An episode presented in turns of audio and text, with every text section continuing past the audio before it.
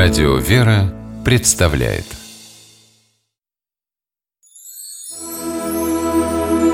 Богослужебные песнопения православного храма Здравствуйте! С вами Федор Тарасов. Христианство стало дозволенной религией в Римской империи благодаря Константину Великому. Гонения на последователей Христа прекратились, им разрешили открыто совершать богослужение. Интересно, что сам император Константин, хотя и был покровителем христианской церкви и даже прославлен в лике святых, стал христианином только перед смертью. Он принял крещение на смертном одре. Большую часть своей жизни Константин числился оглашенным, то есть готовящимся войти в церковь.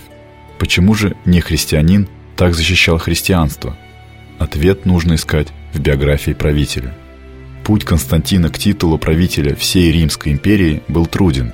В 312 году его войско должно было сразиться с очень сильным соперником – Максенцием, еще одним претендентом на единовластие в империи.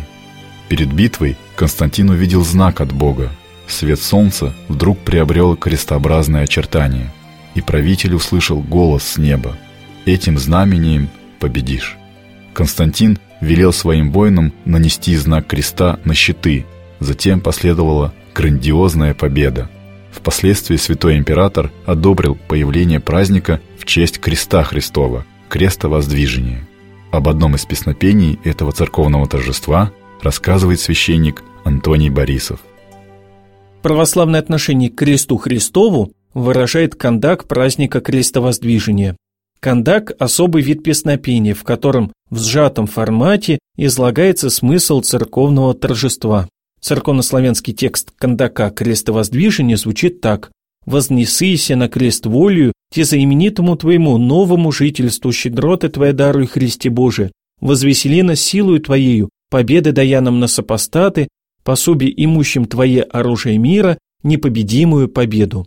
По-русски этот текст выглядит так вознесенный на крест добровольно, соименному тебе новому народу милости твои, даруй, Христе Боже, возвесели силу твою верных людей твоих, подавая им победы над врагами, да имеют они помощь от тебя, оружие мира, непобедимый знак победы.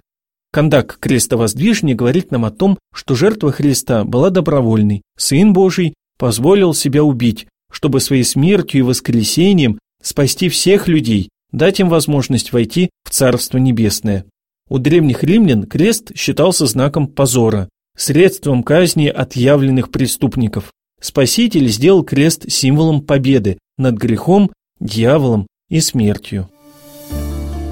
Кондак праздника крестовоздвижения несколько раз исполняется хором во время богослужения. В частности, после того, как в центр храма выносится крест с изображенным на нем распятием Спасителя – Вынос креста – одна из традиций праздника крестовоздвижения.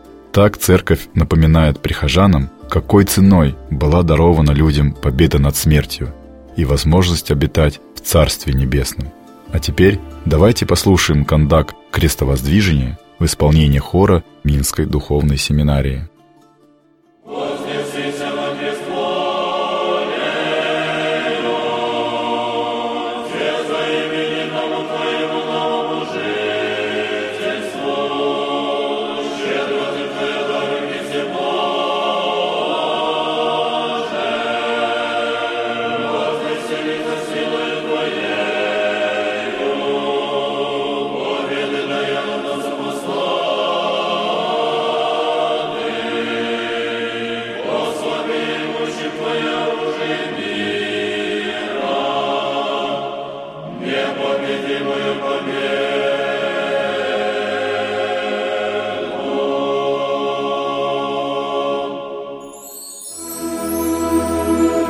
Богослужебные песнопения православного храма.